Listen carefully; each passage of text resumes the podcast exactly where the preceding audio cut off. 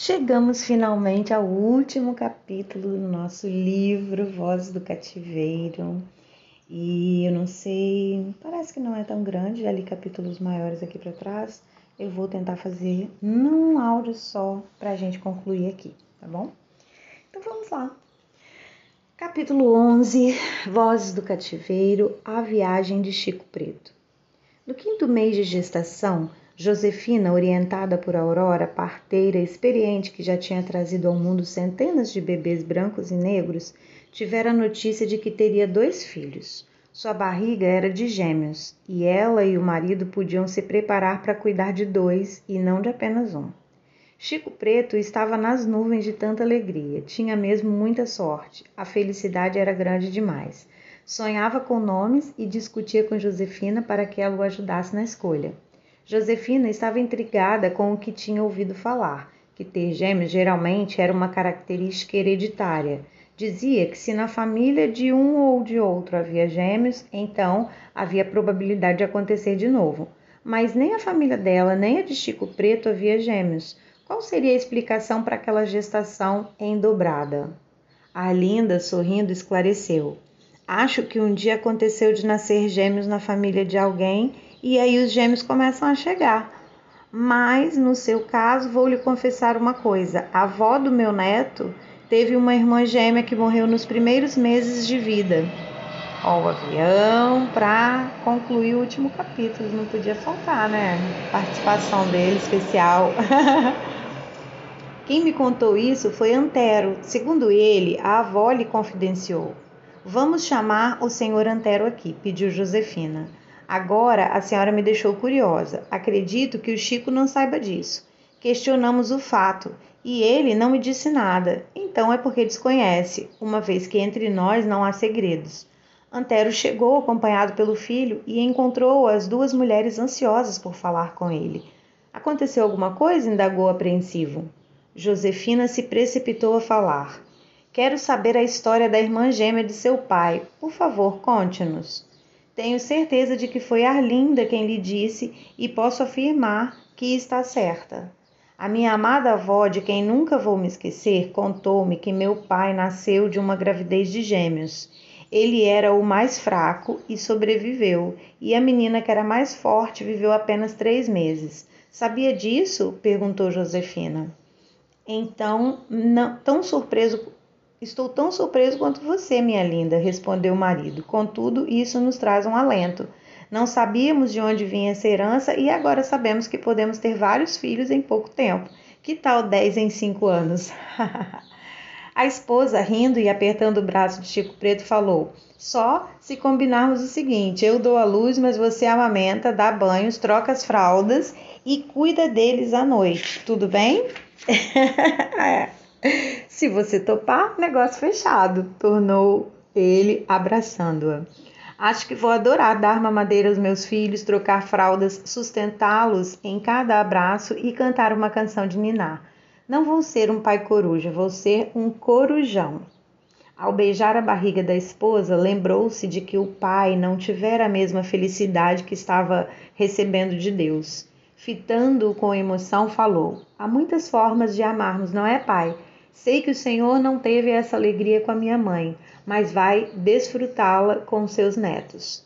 Antero, envolvendo a esposa em um carinhoso abraço, disse: Mas não, mesmo dividindo com a sua mãe a sua chegada ao mundo, só tenho a agradecer a Deus pela recompensa de hoje tê-lo ao meu lado e poder viver com meus netos frutos de meu fruto e com a maior ventura de minha vida.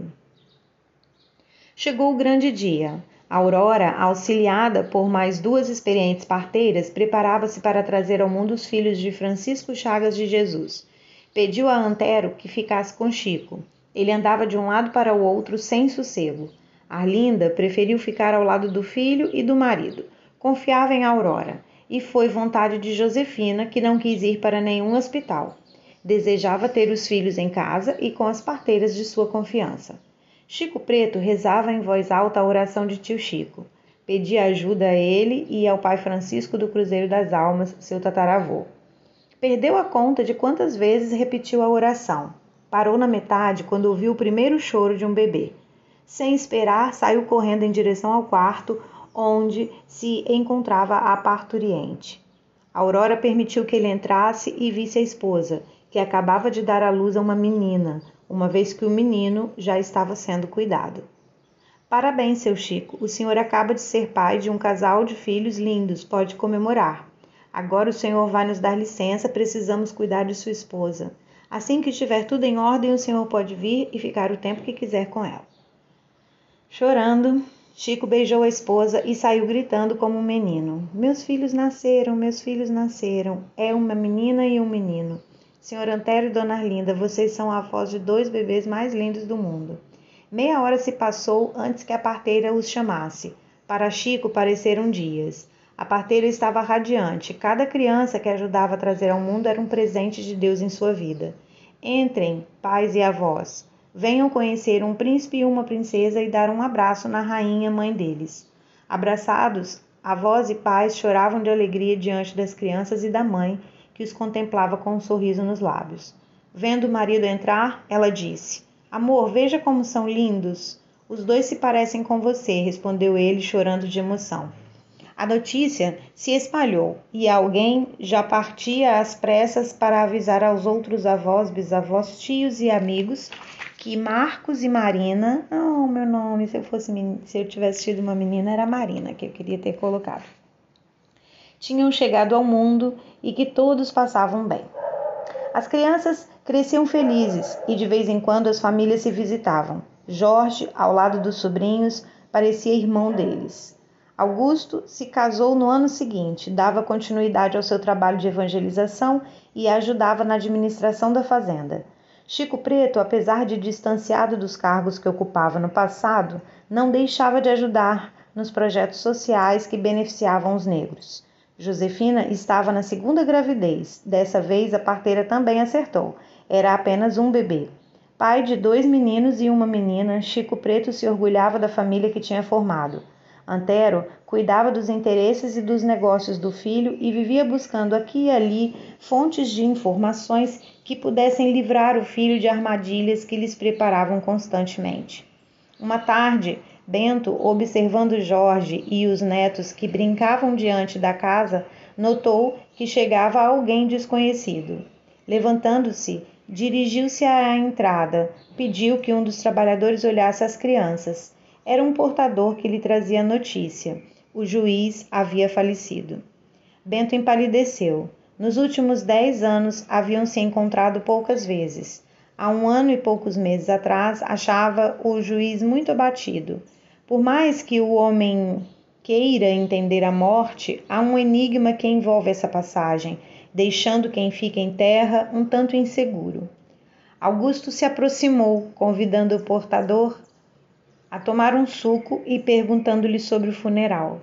Seria no dia seguinte, dava tempo de comparecerem.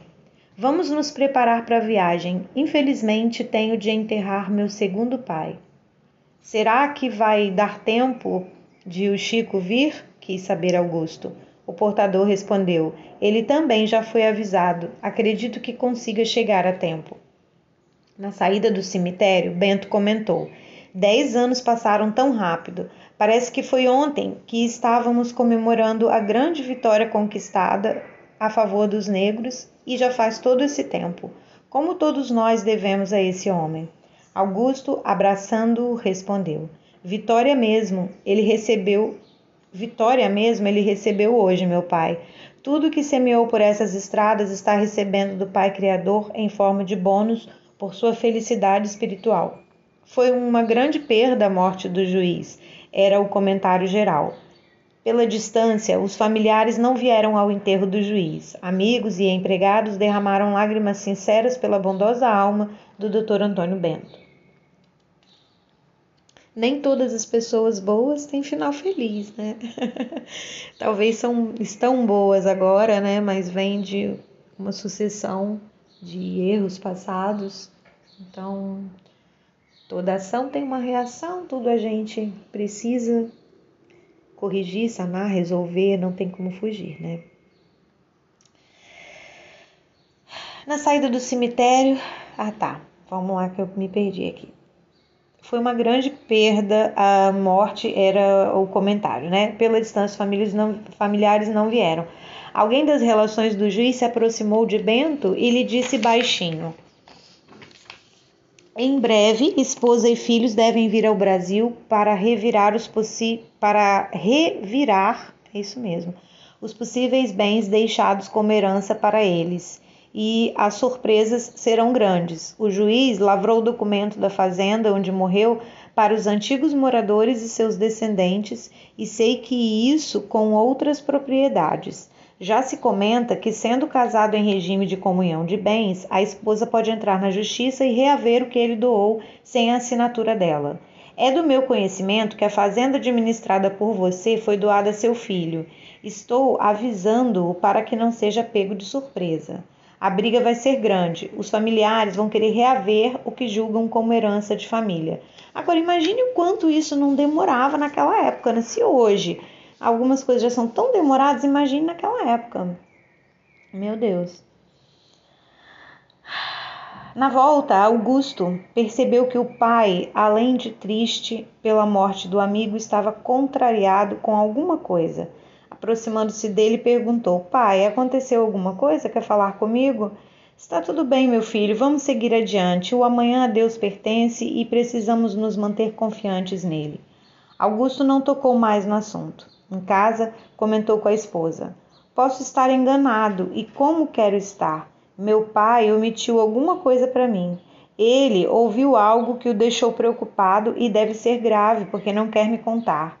Você não percebeu nada durante o enterro? Com quem ele, fal... com quem ele falou? Está tudo bem com Chico? Conversou com ele? Augusto tentou se lembrar. Bem, meu pai conversou algum tempo com um amigo do meu padrinho. Você tem razão, pode ser algo que ele ouviu dessa pessoa. Amanhã, com jeito, vou falar com ele. Seja o que for, é sempre bom dividir com alguém. Augusto tentou arrancar do pai alguma coisa a respeito da sua preocupação, mas Bento desconversou, dizendo-se magoado com a morte do amigo. Dois meses depois, Augusto teve certeza do motivo da contrariedade do pai na saída do cemitério. Receberam uma intimação sobre a doação das terras. Nossa, super rápido. A viúva alegava ser a legítima herdeira da fazenda e exigia que desocupassem as terras imediatamente. Bento disse ao filho que ele entregaria tudo sem contestar nada. Mas e as famílias que viviam ali? Para onde iriam e como viveriam? Chico Preto entrou na questão para defender o sogro e as famílias. Aquelas terras agora pertenciam a Augusto e era a vontade do juiz que os descendentes dos ex-escravos permanecessem trabalhando e criando os filhos ali. Esta e outras causas de heranças deixadas pelo juiz estavam na justiça, e eram grandes as intrigas envolvendo a família de Bento.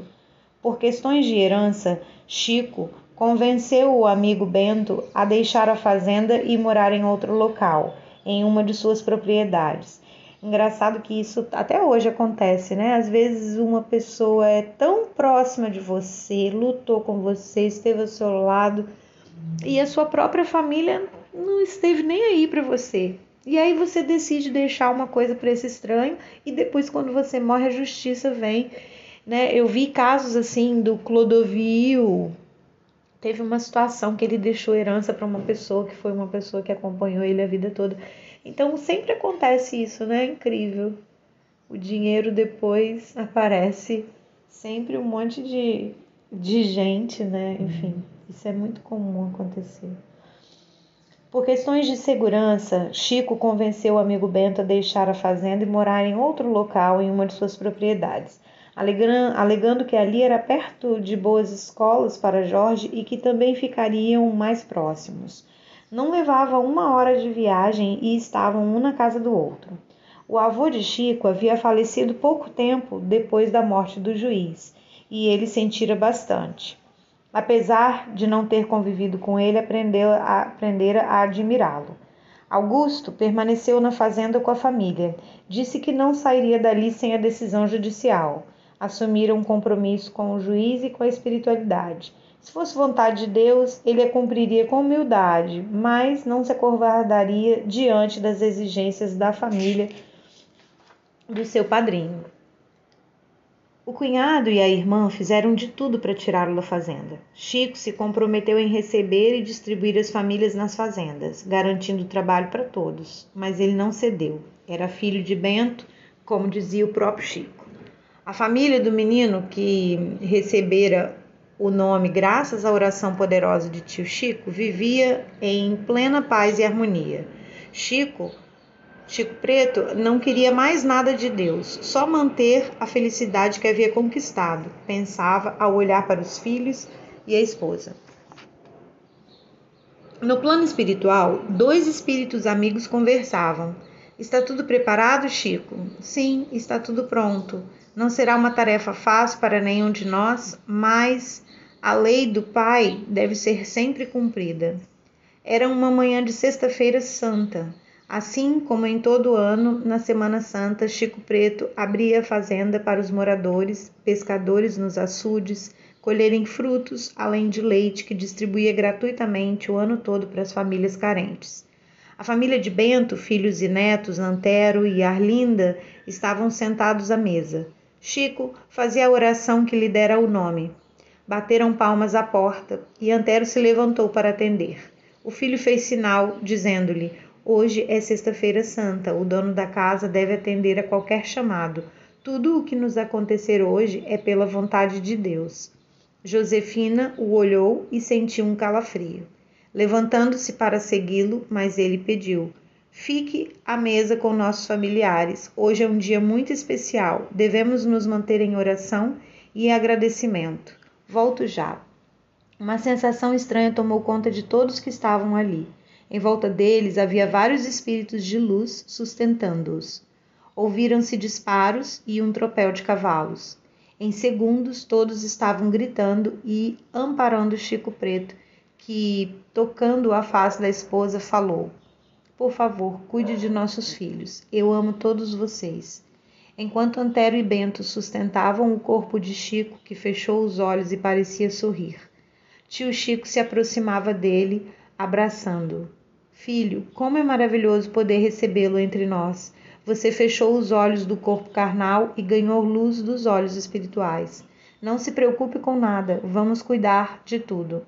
Você vai ficar bem. Sua esposa está cercada de familiares e seus filhos estão amparados. Seus pais vão cuidar de tudo. Fique bem. Tio Chico, não estou sonhando? Eu morri? Por favor, me fale. Preciso saber a verdade.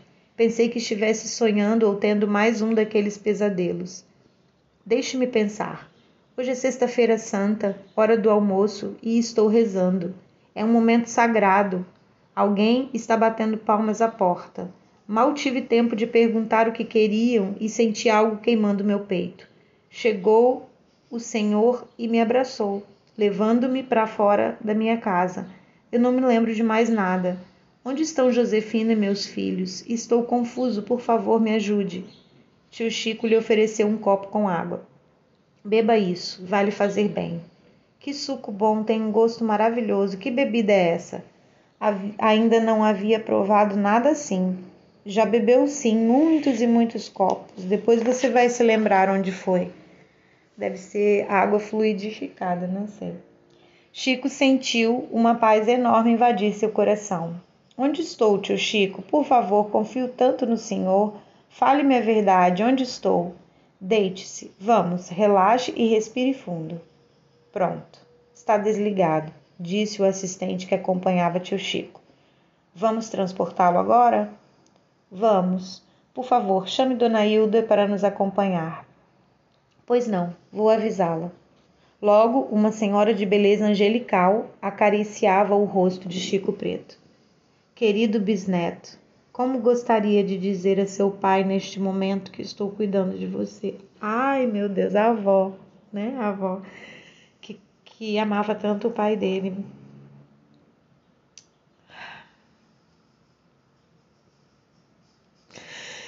Ui. Fique calma, dona Hilda. Pai Francisco e seus outros irmãos ficaram cuidando de toda a família. Por meio de Augusto e de outros irmãos, aos poucos todos compreenderam a vontade do Pai. Francisco das Chagas de Jesus Veja só que nome ele escolheu para cumprir sua missão. Fez coisas brilhantes, não é mesmo? Fez. Brilhou tanto que vivia em meio a ouro. E ainda assim não se iludiu com a vaidade humana. Deixou um grande legado em terra. Por muitos e muitos anos, seu nome será lembrado por diversos encarnados. E quando estes encarnados regressarem para o lado de lá, aliás, para o lado de cá, vão continuar lembrando dele, pouco importando seu nome. Apesar de que um nome lindo como esse é impossível para qualquer um de nós esquecer, esteja onde estiver. O povoado construído por Chico chorava e gritava sua morte. Mulheres desmaiavam, o sino da igreja batia sem parar. Os povoados vizinhos lotavam o local onde ele morava. Todos queriam saber quem havia matado o pai dos pobres.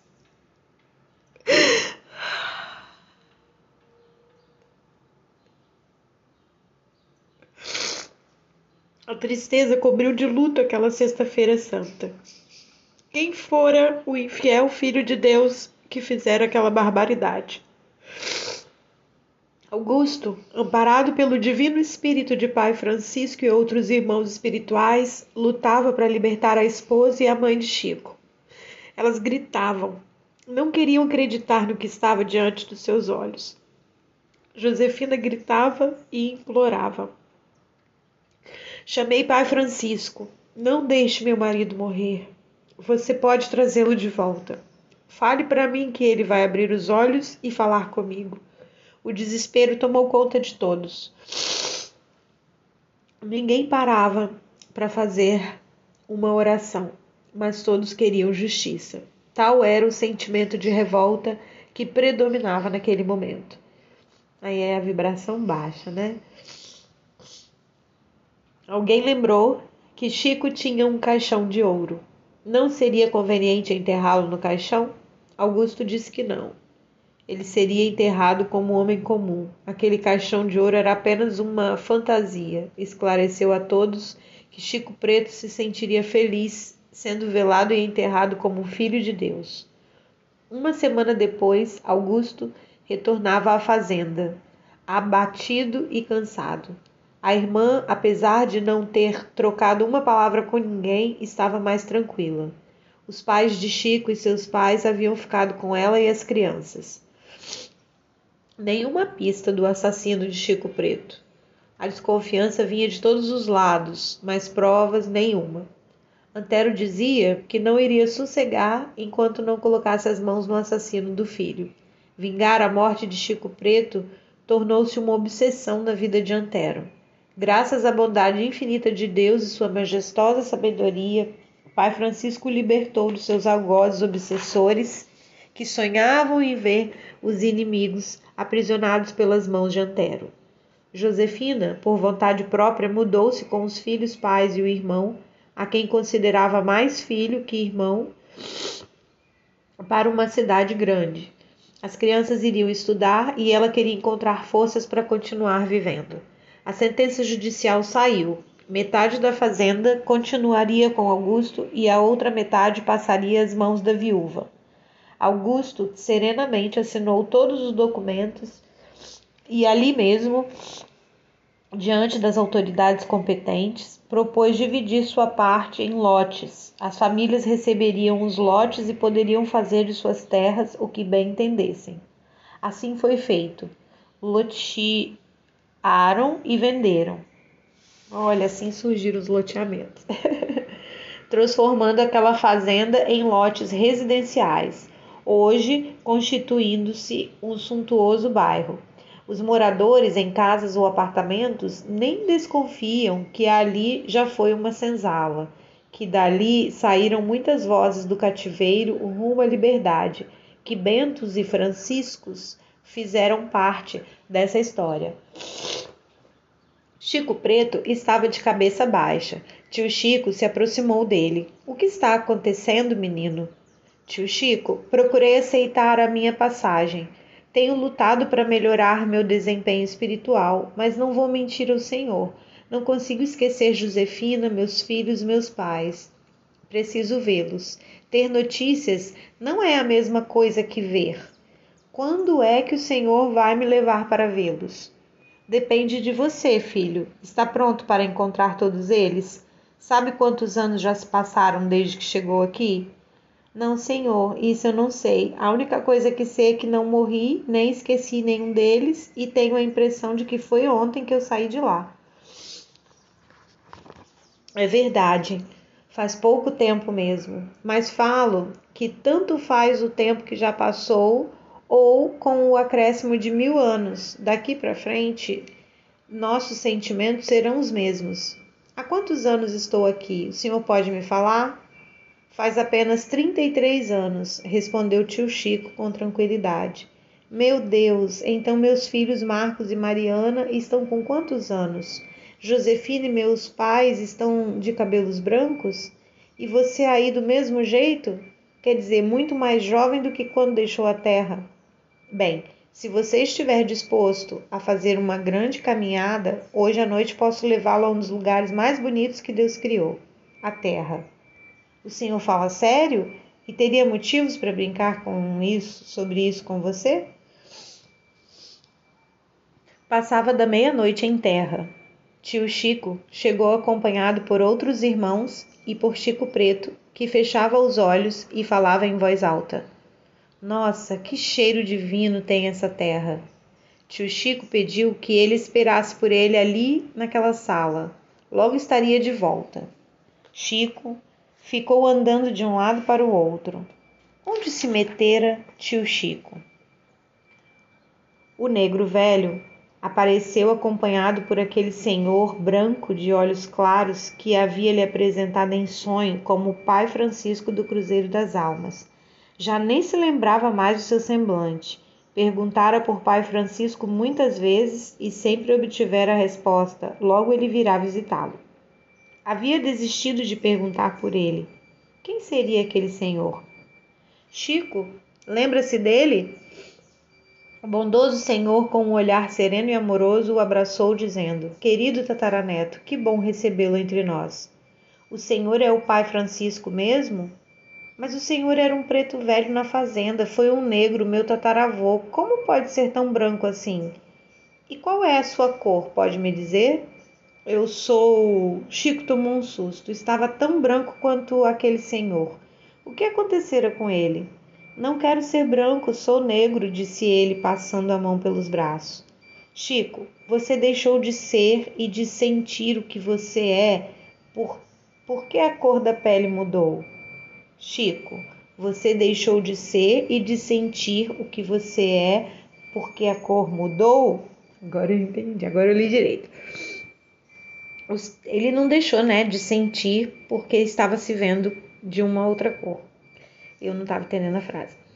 Os três Francisco deixaram a sala e se encaminharam até onde estavam Arlinda Antero, seu amigo Bento, Hilda e, por fim, Josefina, que lhe abria os braços sorrindo. Chico Preto chorava de alegria e emoção. Ali estava a maior prova de amor que já havia recebido na vida. Não havia ouro em terra que pudesse pagar por aquela riqueza que ele acabava de receber. Então, Chico, ainda quer retornar para as minas de ouro? perguntou o pai Francisco. Não, senhor. Agora posso compreender o seu conselho.